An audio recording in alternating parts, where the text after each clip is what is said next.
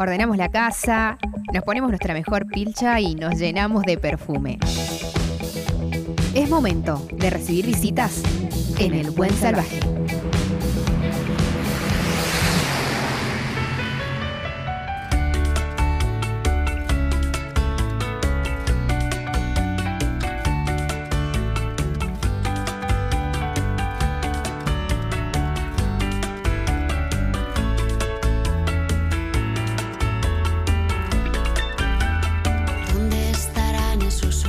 Este próximo viernes 31, eh, en la noche, en el Espacio Cultural Aurora, que está ahí en Maipú, un lindo lugar, lindo, lindo lugar, se va a presentar Santiago Motorizado, mm, que viene en formato solista a hacer canciones de su disco, canciones sobre una casa, cuatro amigos y un perro, hacer otras canciones más, y vaya a saber qué más, a, a- a conversar y a tomarse un vino con los amigos. Santi, ¿cómo te va? Walter Gaso te saluda, ¿cómo estás? Hola Walter, ¿cómo andás? Pero muy bien, qué gusto escucharte. ¿Estás en La Plata ahora? En Buenos Aires. Eh, me mudé a Buenos Aires hace un par de años ya. Ajá. Vivo acá. Ah, está bien. Bueno, ¿venís nada más que a Mendoza en esta girita o vas a hacer algo más? Después, el, bueno, tocamos el viernes Sí. en la Aurora Cultural y Sí. después cruzamos a Chile, tocamos en Santiago, Ajá. en Quilpué y en Zapallar. Ah, mira qué bueno. ¿Sos de ir a Chile o es la primera vez que vas?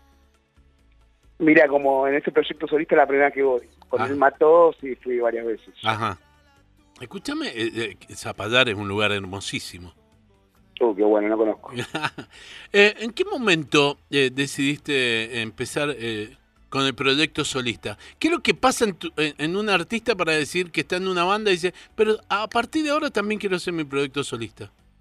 No, básicamente ganas de tocar este, y ganas de eh, abordar otro otro camino musical que por ahí no entra dentro del universo de la banda, ¿no? Este, Ajá. básicamente un poco es esa pulsión, ¿no? La que te lleva o a formar una otra banda o a, o a tocar en solitario. Sí. Al principio, cuando toca hace mucho tiempo ya que arranqué a hacer esto, creo que 12 años, Sí. eh, al principio era muy de formato íntimo, ¿viste? Y yo con la guitarra y nada más. Ajá. Tocar canciones, cantar, acompañar con una guitarra, por lo general acústica o criolla. Y después se fue, fue cambiando, ¿viste? Y ahora eh, el formato con el que vamos a Mendoza, a esta gira por Chile también, Mm. es- ya, ya es con banda, ¿no? Eh, Ajá. Es con banda, con batería, guitarra, teclados, eh, bajo. Ujú. Y, y lo que estamos haciendo ahora es presentar el, el último disco, que es, son las canciones que compuse para Ocupa, para esta nueva versión de Ocupa, la Sí, serie, sí. que salió en Netflix en 2021, Ujú. y que aún más remarca esta diferenciación con la banda, ¿no? Porque fueron canciones, obviamente fueron concebidas para acompañar la narrativa de Ocupa, porque Ocupa necesitaba un poco de esa música. Sí. Eh, entonces ahí me, me- me tiré a componer eh, folclore, tango, rock un poco más clásico, digamos. Me fui a un lugar diferente, más alejado del universo de la banda. Entonces eso también me divierte, ¿viste? Estas noches de que toco, que vengo, toco- vengo tocando en este formato, me divierte mucho cantar estas otras canciones. Totalmente. Ahora, escúchame, eh, esas canciones de ese disco, eh, Canciones sobre una casa, cuatro amigos y un perro, estamos hablando. Sí. Eh, esas canciones también eh, son parte de tu, de tu influencia, de tu acervo, de lo que escuchabas con lo que empezaste. No, no, no mucho, Ah. pero siempre en todas hay algo mío, digamos, no... Sí. Esa es la realidad, ¿no? Obviamente, cuando, a ver, no sé, el- los géneros que, que me resultaban más, más raro, por lo menos a la hora de abordar, Ajá. tiene que ver con esto, con el folclore, el tango, la Sí. cumbia, pero también es música popular, ¿viste? Sí. Es parte de nuestra vida, nos guste o no, o seamos fans o no. Ajá. Siempre hay alguna canción eh, que te interpela, que te conmueve o lo que sea, de cualquier género, por lo menos me pasa a mí. Sí, Sí, en totalmente. mi casa Ujú, eh, se escuchó siempre mucho folclore cuando era chico, siempre, ¿no? Ajá. Pero cuando era chico tengo ese recuerdo de mi viejo salteño, se mudó a La Plata a estudiar, vino con una guitarra, siempre hubo una guitarra en mi casa, y siempre él se encerraba en su pieza, me acuerdo que tenía ese ritual antes de la cena familiar, Mm, encerraba en su pieza un, un rato, apagaba las luces y se ponía a tocar folclore. Yo con Mm. mi hermano menor nos colábamos en la pieza en la oscuridad y lo escuchábamos cantar.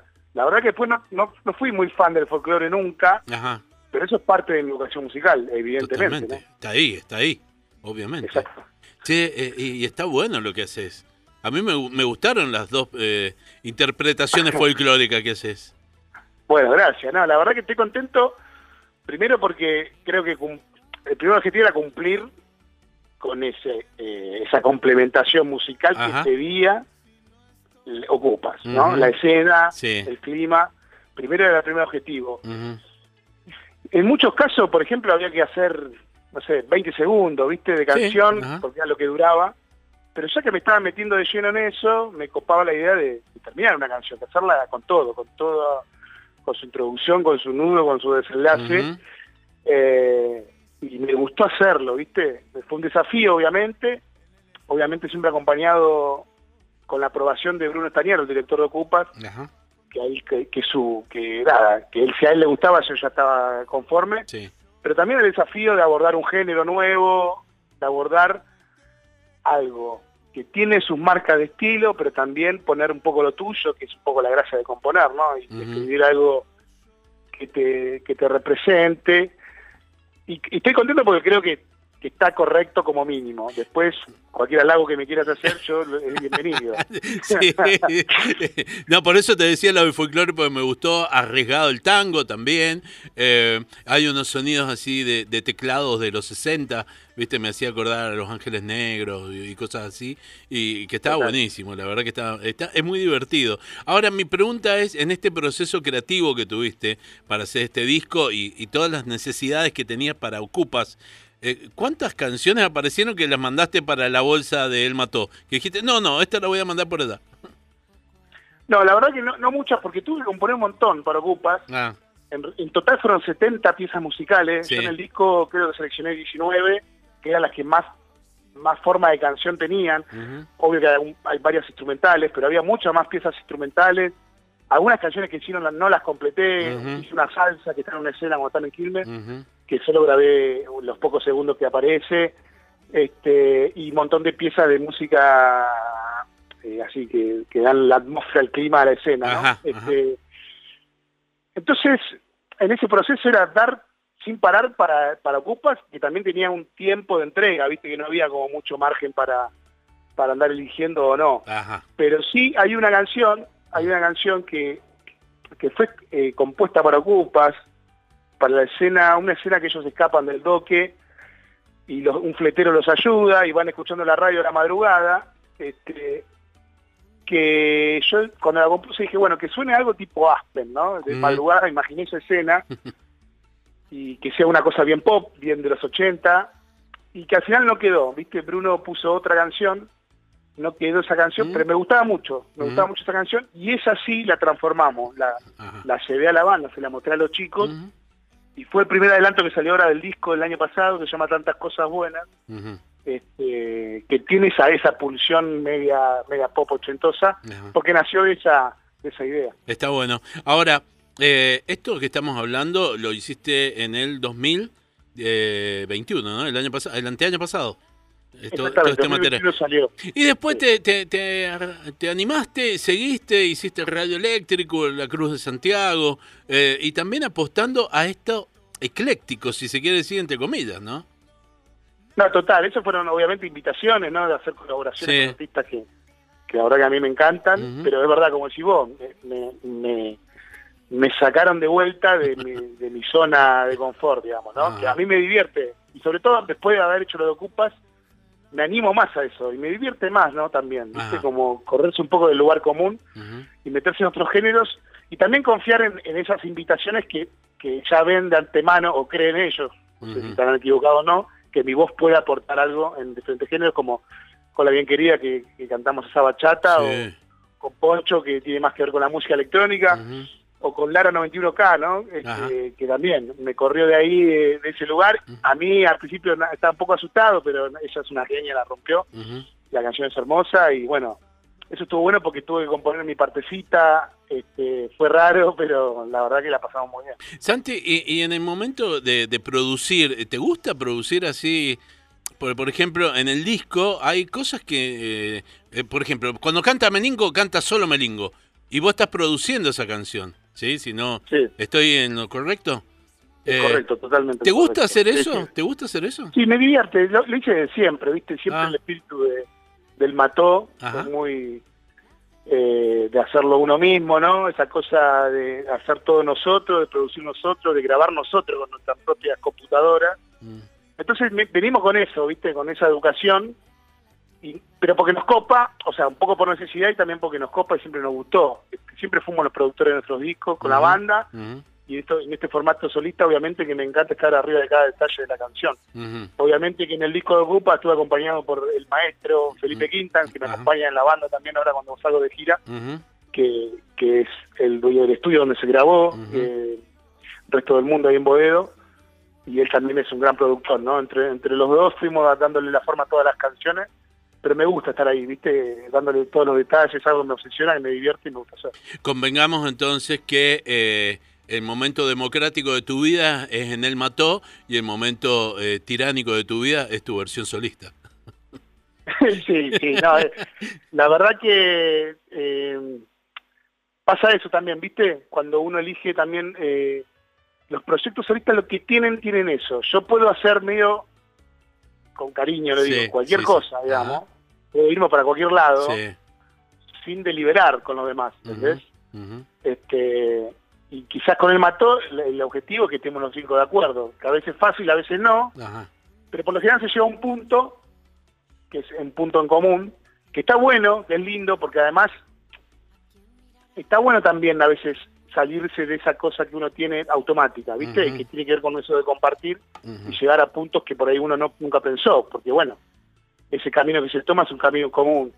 Este, pero bueno, también está bueno este, levantarse un día y tener algún capricho musical y, y- y ir derecho a hacerlo sin tener que deliberar, ¿no? Está bueno. Bueno, y lo último que te quiero preguntar, ¿cómo es cuando te despertás y vas a, no sé a dónde los tendrás, pero te das cuenta que tenés un Grammy, que tenés un premio Gardel? ¿Eso cambia? Eh, eh, ¿Entusiasma? ¿Los mirás y decís, wow, mirá lo que dice? La verdad que te juro no, no es algo especialmente que me no sé que me genere algo diferente, ¿no? Ajá. Los tengo en la biblioteca, el, el- el Grammy todavía no me lo dieron, ¿viste? Yo cuando lo recibí Ah. recibí un Grammy para la foto, digamos, Ajá, ¿no? sí. Hay un Grammy ahí, Ajá. hay como un solo Grammy que todos lo, lo reciben, Ajá. se sacan, se sacan, lo reciben, dan el discurso, Sí. lo, devuelven y ven bajar del escenario. Exactamente. Sí, es un Grammy que está así como lleno de COVID, digamos, ¿no? porque ya pasó por todas las manos. este, pero, a ver, eh, estoy- me pone contento haber ganado los dos premios. Eh, realmente, cuando arranqué con todo esto, no pensé en ganar premios, no pensé que venga tanta gente a verme, no pensé en irme de gira por, por todas partes del mundo, todas esas cosas que no, uno no piensa, de frente la está viviendo y están buenísimas, ¿no? Pero la parte de los premios realmente no fue nunca como una especie de motivación particular. Mm. Me gusta la caricia o el reconocimiento que significa, pero más me gusta, no sé, este, tocar o recibir el reconocimiento de la gente, vivir ese momento de la experiencia en vivo o lo que sea, este, me parece mucho más valioso. No, no, no sé, no quiero ser tampoco amargo. Sin duda, lo- que pasa es que nunca haces una canción pensando de que vas a hacer ganar un premio. O sea, vos cuando se hace una obra de arte, Totalmente. eh, haces arte, ¿no? Y después, si viene, vos decís, va, mirá cómo terminé en esto.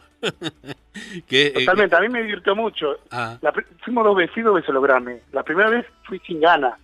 realmente me chocaba un poco eh, todo ese mundo, que lo veía obviamente de afuera sin conocerlo. sí, Este, y cuando llegué me divertí mucho, obviamente como en, en un lugar medio de turista, porque entiendo que es, es un ambiente muy de la industria, un poco ajeno al nuestro, ajá, pero bueno, que tiene punto de contacto, al, al punto tal que eh, ganamos un Grammy, ¿no? Claro. Este, pero, pero no es algo así, pero escúchame, qué es linda. divertido, ¿eh? pero- paso bien y Pero es lindo, hay linda fiesta, la fiesta de los ganadores es hermosa. Es, es lindo. ¿eh? Yo la, la, la primera vez que la primera vez que fui me encantó todo, digamos, fui con mala gana y me divirtió, viste, me divirtió mucho la fiesta, me divirtió mucho la ceremonia, todo, todo me pareció divertido. La segunda vez ya medio que ya lo conocía, no tanto, pero que es como decís vos, viste, Sí. es como que, pero de verdad te digo, es, viste, yo a veces, no sé, le doy vueltas a cosas que no tienen sentido y es, ya está, viste, es eso, relajate y Sí. chao, chao. ¿Sabes qué? Eso también es, es- es parte de nuestra cultura, la cultura que tenemos en esta parte del mundo. Pero, por ejemplo, para los americanos, ya eh, el solo hecho de ser nominado a un Grammy ya es un, un- como un título, ¿viste? Como si fueses doctor, licenciado. Te dicen, el nominado al Grammy. Imagínate ser un ganador de Grammy. Te ponen, No, totalmente. te ponen una totalmente. Eso también pasa ¿eh? con los Grammy, Ajá. con los Grammy latinos, Sí. por más que abarcan todo, este, todavía siguen siendo un poco ajenos a la cultura argentina. Estamos Ujú. como lejos todavía de Ajá. mundo de los Grammy latinos. Es muy, es muy para, eh, de- del ambiente latino, México, toda esa zona, ¿viste? Eso Ajá. también te, te aleja un poquito. Obviamente que, bueno, ganó Fito Páez ahora en esta, en esta ceremonia y hay un reconocimiento por la música argentina muy claro Sí. que no se puede evitar, obviamente. Pero sigue siendo algo muy de la cultura, bueno, obviamente con los Sajona, porque nació ahí el premio Grammy. Porque, no sé, bueno, no sé si nos estamos extendiendo mucho, pero yo cuando era chico, Sí. no, no- no sé, conocía a los Oscars, si querés. Claro. ¿entendés? Como que los Martín Fierro.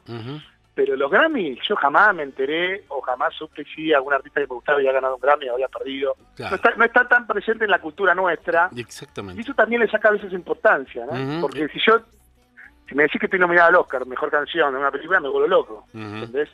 Y si es lo mismo, digamos, si es la misma la misma dinámica de premiación del Sí, arte, y- y quizá no están-. Están a la misma altura también, ¿eh? De, de Ah, importancia. totalmente, en Estados Unidos están casi a la, están a la misma altura. Sí, Quizás- sí. no, es más, quizás para los músicos norteamericanos sea más importante ganar un Grammy, no lo sé, digamos. Pero digo nosotros en nuestra cultura también tenemos esa empatía por los premios que ya nos que, con los cuales crecimos viste le damos una importancia porque los conocemos de chiquito a los Ujú. Oscar y todo eso entonces por ahí tiene otra gracia Pero qué por ahí lindo. acá no la veo Claro. no sé Mira qué lindo si te hubieras ganado el 9 de oro que daba Romay. Ese era conocido para vos y para mí. Pero ese, lo pongo a la entrada de mi casa pero olvídate ¿eh? Santi, nos vemos el viernes. Que tengas un muy buen viaje y gran show para el viernes acá en Mendoza. ¿eh? dale un abrazo nos vemos el viernes Abrazo grande. Chau, chau.